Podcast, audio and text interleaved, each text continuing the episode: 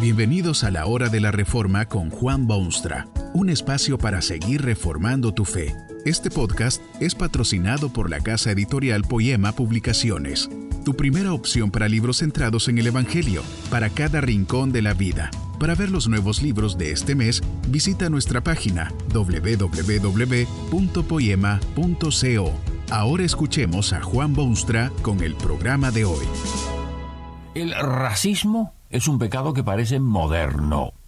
Es orgullo en la raza propia y odio, opresión o desprecio de quienes son diferentes. Pero no es que el pecado sea moderno, es la terminología que es nueva.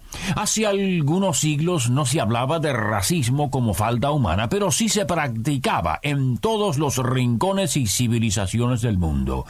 No hay cosa más arraigada en la mente y conducta del hombre que esto del orgullo en la raza propia y desprecio de las demás. Difícil sería traer a la memoria algún período en que las distintas razas se entrelazaron en estrechos vínculos. La historia del mundo es la historia de una raza contra la otra, de una subdivisión racial contra algún otro segmento de la humanidad. Los fenicios no eran griegos y los griegos no eran romanos y los de sangre mezclada no eran nada. Los árabes no se llevan bien con los hebreos y los miembros de una tribu de Nigeria no pueden tener amistad con los miembros de otra tribu. La superraza de los alemanes quiso exterminar los miembros de razas que creían menos puras y los españoles despreciaron a los indios de las Américas y los indios de las Américas no podían aceptar a los esclavos africanos.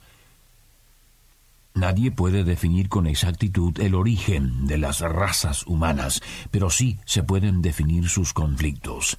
La historia humana es a veces la historia del conflicto entre las distintas razas o naciones o civilizaciones. Es en esto que puede verse en toda su horrenda magnitud el resultado del pecado humano y la degeneración de las razas. No es así como Dios quiso y quiere que se llevasen los hombres entre sí. En la creación Dios impuso la solidaridad entre sus criaturas. Fue como resultado de sus altivos deseos que los hombres se vieron dispersados luego del esfuerzo en la torre de Babel. En aquel momento se separaron los mortales y unos se fueron en una dirección y otros en otra, dando así comienzo al espectáculo de una raza o nación contra la otra.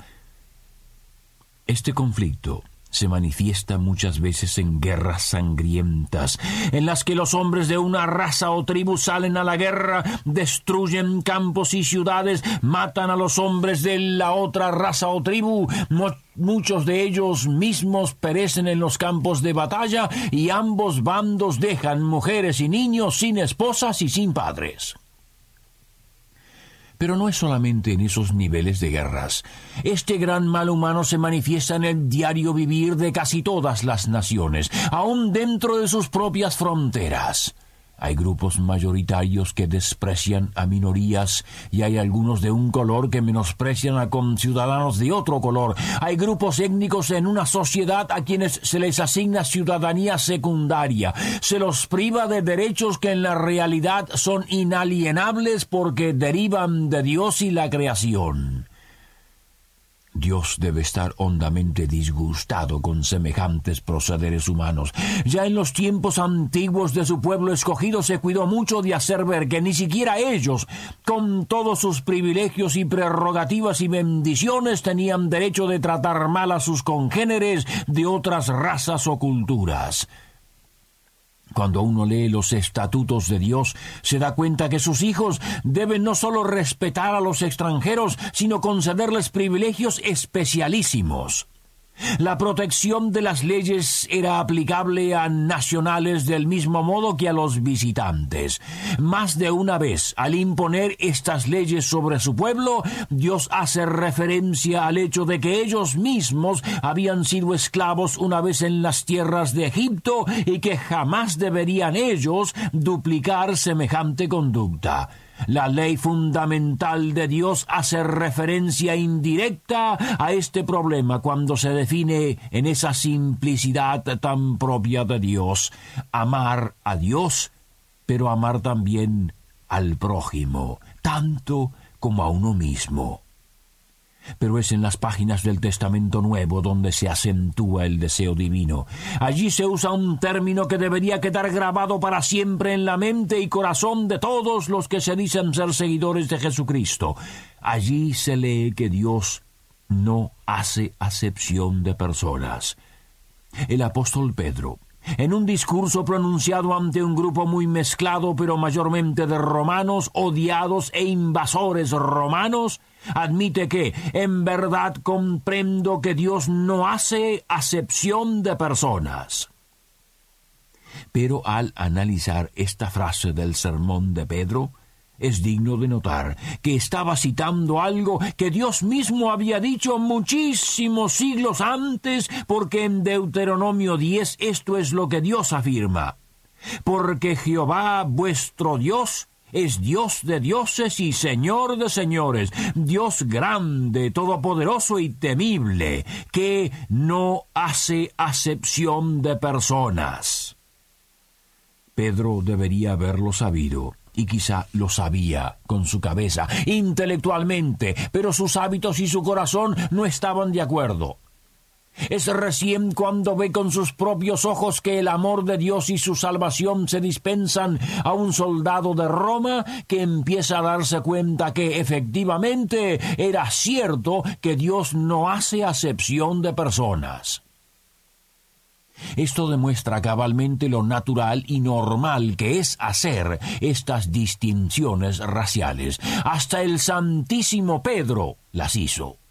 El apóstol Santiago también escribe de este constante peligro y ruega a sus compañeros de fe que su religión y sus vidas y su conducta sean sin acepción de personas.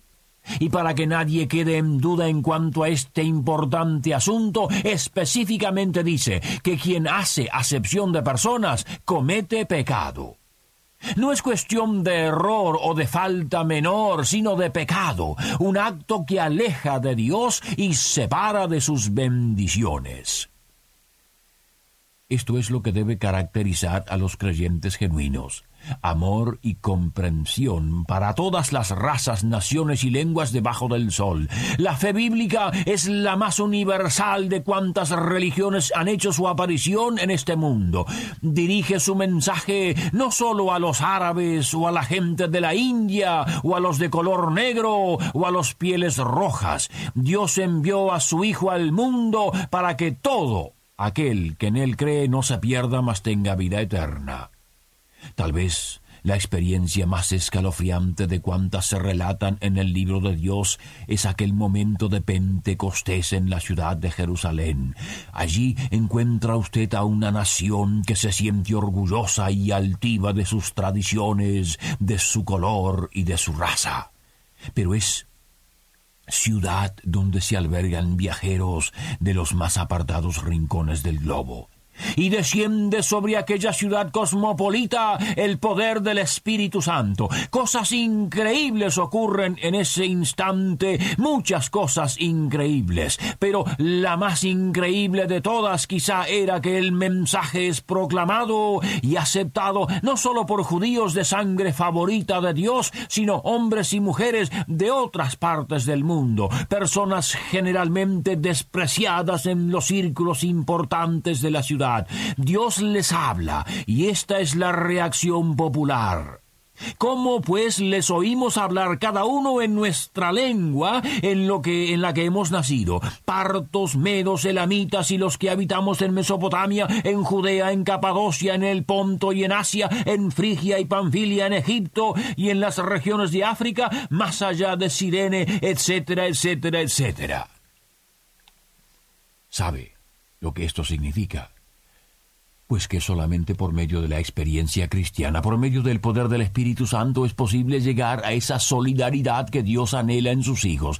Es solo por el poder de Dios en la vida humana que el racismo puede ser curado y arrancado de raíz. Todo lo demás es esfuerzos que generalmente terminan en el fracaso. Apariencias externas pero poca realidad interna. Es únicamente en la sangre preciosa del Hijo de Dios que el hombre puede verse libre de esa maldita discriminación y racismo. Es en Cristo que dice el apóstol Pablo, ya no hay judío ni griego, no hay esclavo ni libre, no hay varón ni mujer, porque todos vosotros sois uno en Cristo. ¿Oyó usted eso? Uno en Cristo. Lo imposible es posible por medio de Cristo Jesús. Los prejuicios raciales, arraigados por siglos y siglos, pueden ser quitados por la obra preciosa del Hijo de Dios. Es quitarlo. No cabe duda que hay debilidades y hay momentos de dura tentación y hasta hay momentos en que aún el creyente se desvía, pero la sangre de Jesucristo libra efectivamente de esos prejuicios que se han hecho normales y concede solidaridad de todas las razas del mundo. Dios dio una vez oportunidad a uno de sus apóstoles de ver cosas que nadie jamás había visto, ni se han visto desde entonces. Estaba este apóstol en un por causa de su fe y Dios quiso animarlo. Para ello, le dejó ver visiones de las cosas que serían, y de los conflictos de los siglos, y del triunfo final del pueblo creyente. Es en esa visión que Juan alcanzó un atisbo del cielo. Solo pudo ver algunas cosas, pero una cosa que sí se le mostró con la claridad del mediodía es la universalidad de los redimidos, la solidaridad de los salvados, la variedad que se ha hecho unión. Aquella multitud se ve entonando una canción y la letra es esta. Con tu sangre nos has redimido para Dios de todo linaje y lengua, y pueblo, y nación. Los colores son cosa de esta tierra, víctima de maldición, pero en los corredores del cielo, en la eternidad y en la iglesia genuina de Cristo, no hay gente de color. Solo hay creyentes, negros, blancos, amarillos, pero todos emblanquecidos en la sangre del Cristo Redentor. Que este mensaje nos ayude en el proceso de reforma continua según la palabra de Dios. Si quieres profundizar en la exposición bíblica, puedes buscar más recursos en www.poema.co. Allí encontrarás libros que te ayuden a entender la palabra de Dios y aplicarla a tu vida. Poema, el Evangelio para cada rincón de la vida. Nos vemos en el próximo episodio de La Hora de la Reforma con Juan Bonstra.